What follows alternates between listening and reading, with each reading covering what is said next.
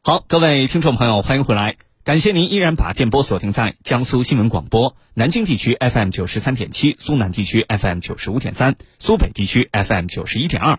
军情观察继续为您直播，我是主持人郝帅。今天节目之中，我们邀请到的两位军事评论员，他们分别是军事专家陈汉平和军事专家袁周。继续来关注另外一条国际军情热点。菲律宾总统马克思表示，谨慎考虑日本相关军事合作。这番话释放了什么信号？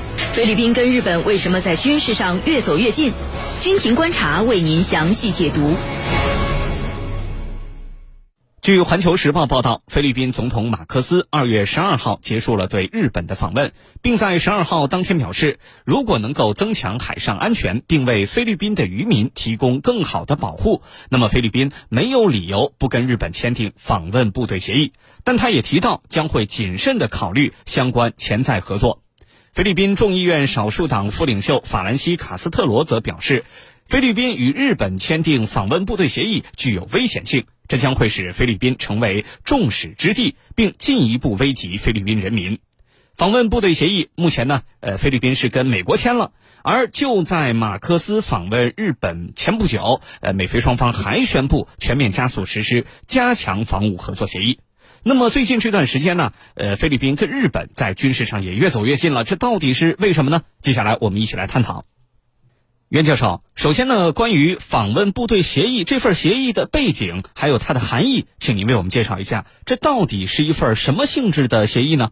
好的，访问部队协议啊，主要是两个国家之间要建立紧密军事合作关系，进行深度的军事交流合作的一种双边军事合作条约。按照该条约的规定呢，双方将在武器装备交流、作战部队互访和联合训练演习等方面进行深度的军事交流与合作。一旦两个国家签署了访问部队协议，就意味着协议双方中的一方部队可以在另一方进行访问、进行训练，而且呢还可以深入其内部进行多军兵种的联合演练。也就是啊，通过所谓的部队访问，将两国的军事合作交流常态化。而这个协议呢，也成为了使两个国家捆绑在同一辆战车上的一个军事同盟的法律文件，比如。之前美菲就签署了一份防卫部队协议，那么这是菲律宾和美国在一九九八年签署的重要的军事协议。该协议规定了美军军事相关人员以及军事装备进入菲律宾的条件、活动范围和可以获得的便利等内容。那么美菲访问部队协议啊，实际上是为了修补菲律宾宪法规定的不允许外军在菲律宾国土上永久驻军的这个 bug 的，使得美军啊可以以一种变通的方式。就是所谓的访问部队来实现在菲律宾的常态化进驻，而美菲访问部队协议的签订，再加上后来又签署了一个允许美军使用菲律宾军事基地的美菲加强防务合作协议，菲律宾就成功的被美国绑到了他打造的所谓军事联盟的战车之上，成为了美军在东南亚地区推行强权、实行霸凌的前沿基地和战略桥头堡。那么这一次呢？如果菲律宾再和日本签订一个访问部队协议，那么菲律宾无疑就成为了日本突破和平宪法、实现海外军事存在的帮凶。使日本自卫队进一步走向海外，实现海外军事存在，是日本突破和平宪法的一个重要步骤。日本啊，一开始是以打着维和的幌子把自卫队派向了海外，而后呢，又以军事合作、联合军演为掩护，将自卫队派向海外。后来又以保护航道安全、打击海盗为由。在吉布提建立了海外军事基地，现在又打起了访问部队协议的主意。之前呢，日本就和澳大利亚签了一份叫访问部队地位协定，从而实现了和澳大利亚互派军队进行联合军事训练和演习。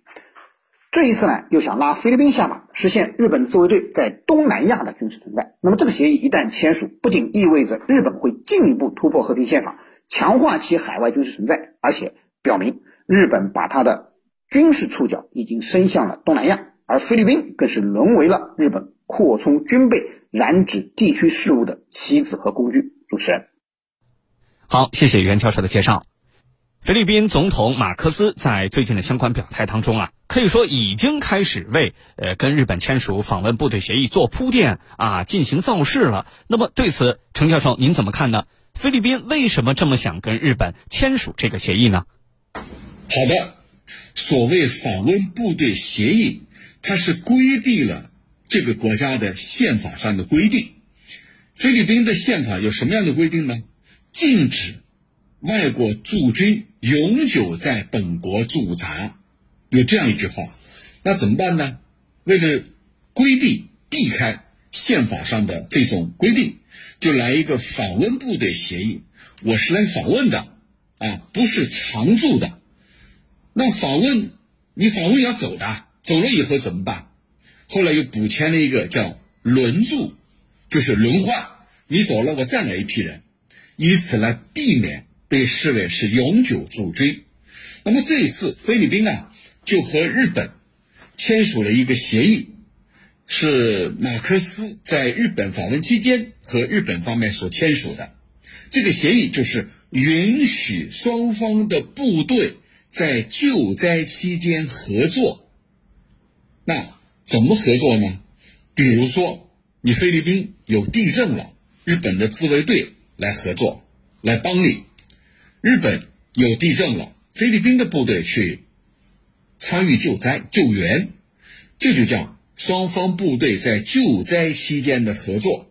这次是签了，咱们不要小看这个，这是为后续协议的。一个重要的铺垫，那后续有什么协议呢？就是菲律宾总统马克思这两天所说的，说如果我们和日本签署访问部队协议的话，它是有助于加强我们的国家安全的。菲律宾没有理由不这么做，这是他说的原话。那么我们来分析。菲律宾为什么要提出这个主张？菲律宾和日本各有什么样的算盘？对菲律宾来说，如果在和美国拥有访问部队协议的基础上，和日本也签这样一个协议的话，那对菲律宾来说，它的战略地位被认为越来越大。你看，很多大国，美国。是军事强国，日本是经济大国，很多大国都看重我，都要到我这儿来，那么它的自身的价值自然就越来越高了。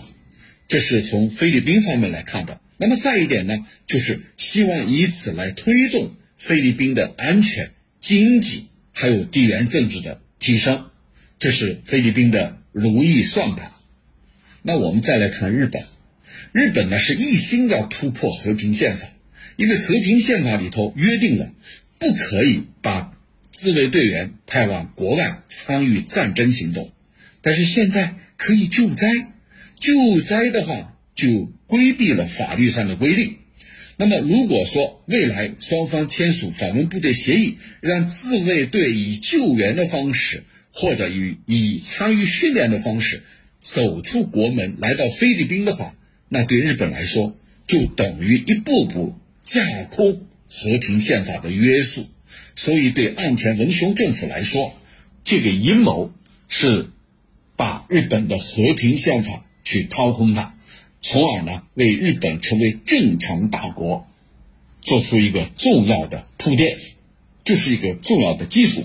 未来我就是正常国家了，别人可以怎么做，我也可以怎么做，这是日本方面的心态。那么我们再来看看，这样的一个做法，未来给地区局势又会带来哪些影响？那么在菲律宾国内，老百姓肯定是反对的，因为姑且不论访问部队协议其实就是外国兵力，那么就从日本到今天为止没有深刻的反省当年的侵略战争给亚洲地区带来的这个伤害。从这一点来说，这个菲律宾国内就有非常强烈的质疑之声。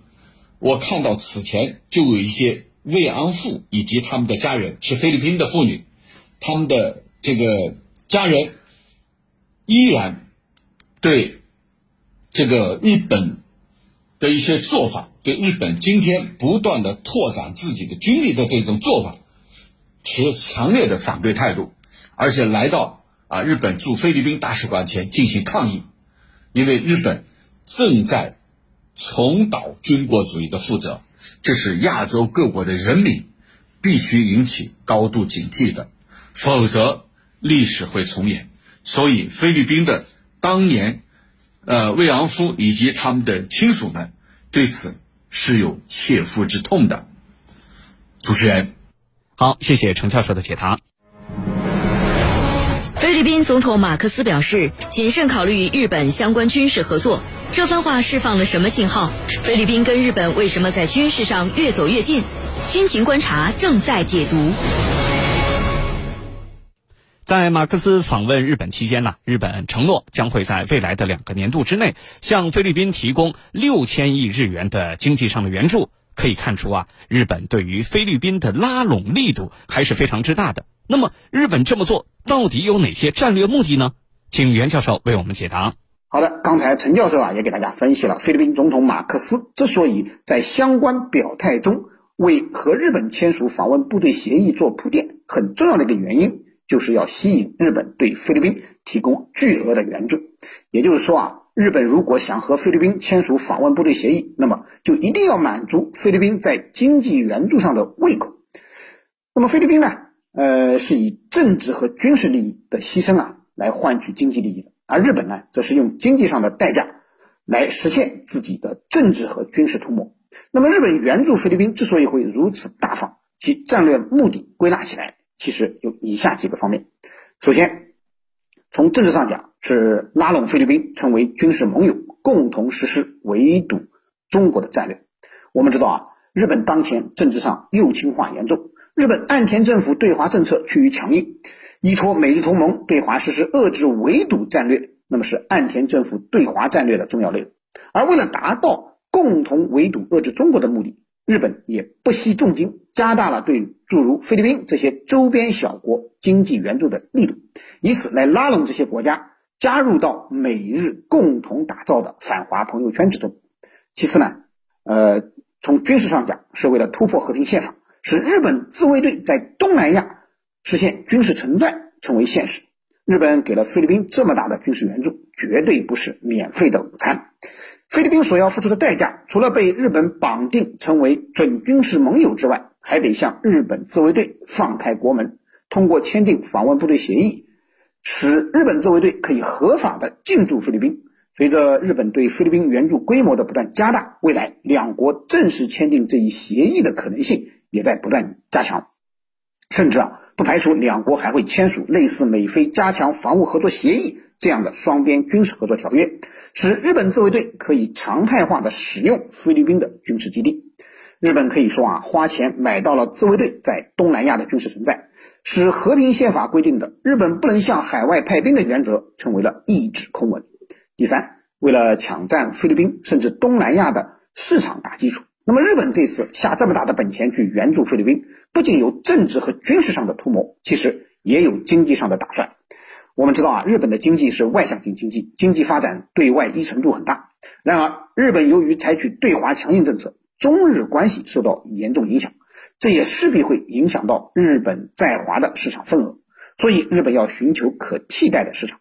而以菲律宾为代表的东南亚地区，近年来经济形势发展喜人。二零二二年，菲律宾的经济增长率超过了百分之七。那么，提供了这么多经济援助的日本，在菲律宾经济发展过程中，必然会获得更多的机会。所以，日本加强菲律宾的关系，对菲实施大规模经济援助，也是为了想抢占更多的菲律宾市场份额。主持人，谢谢袁教授的分析。军迷时间，军迷时间。我看到有军迷朋友讨论说，菲律宾总统马克思最近的一系列操作啊，让他们感到非常的困惑。呃，你看啊，马克思在访问完咱们中国之后没多久啊，就宣布向美国提供四座新的军事基地来使用。然后呢，紧接着他又访问了日本，跟日本加强军事合作。有一种担忧的声音呢，就说，呃，菲律宾会不会完全倒向美国跟日本呢？对此，程教授您怎么看？好的。对于你所提出的这种担忧啊，我认为也是很多军迷朋友们的担忧，因为很多军迷们就说了，说现在的菲律宾啊，正在回到阿基诺三世的那个时代。阿基诺三世就是一门心思跟着美国的节奏走，成为美国在地区的很重要的一个打手，以至于中非关系出现了断崖式的下降，严重倒退。那么对于这样的一个担忧啊，的确，它吻合了目前一些呃亚洲地区一些国家的普遍做法。这个普遍做法是什么？就是安全靠美国，经济靠中国。那么会不会未来的发展趋势？呃，你看啊，菲律宾向美国提供了四座新的军事基地，这四座军事基地有的是直面咱们的台湾的，有的是直面南海的，哪一个都对我们构成影响。那很多居民们有担忧，说未来中非关系是否出现断崖式的下降？菲律宾会不会完全倒向美国和日本？我的看法恐怕不一样。我认为，从这次小马克思先到北京来访问，从这一点来看啊，是经过深思熟虑的，并不是说，呃，我就要倒向美日了。那么，先访问中国，这里头有一个明确的信号：中国是重要的地区国家，是我的重要的邻国，我绝对不可以忽略它。我想这里头这个信号是很重要的。那么第二个，这么多年来，菲律宾搭乘了我们的顺风车，中国经济就是全球的引擎，搭乘了顺风车，给菲律宾带来了什么？我想菲律宾人最有发言权。在阿基诺三世期间可不是这样的。那么这一次，这个阿基诺三世来，我在接受采访的时候，我也说了，啊，这叫。榴莲外交，菲律宾总统马克思想把榴莲卖到咱们中国来啊！这一次北京之行称为榴莲外交，那么也就是说，中国的庞大的市场是你菲律宾必须看中的。那么第三个原因啊，就是你现在的马克思政府，你是要受到和你同一个阵营的杜特尔特的撤走的，杜特尔特。那么他的女儿现在也在这还在政界，虽然他退下来了，但是他的这一派的影响力还在。如果你跟美国走得太近，和中国反目成仇，那他这一派你是过不了这一关的。所以从这么多的因素来分析，马克思会不会完全倒向美国和日本？我认为肯定不会。那么他会不会调整杜特尔特时期的政策？我认为肯定会，也就是说，过去呢是在中美之间走钢丝，或者说稍稍倾向于中国这一边。那么现在呢，稍稍倾向于美国这一边。这个倾向的幅度有多大，要看下一步杜特尔特的政策。虽然把基地借给了美国人，但是具体怎么用，双方还没有一个约定。等具体的规则出来，我们才能够下结论。主持人，好，谢谢程教授的分析。那么接下来，菲律宾跟日本之间到底会展开何种形式、何种级别的这种军事合作？呃，以及这样的一系列合作对于地区局势会造成什么样的影响？军情观察会持续为您追踪关注，追踪世界军事热点，关注全球战略格局。江苏新闻广播。军情观察，观察主持人郝帅为您解码军情。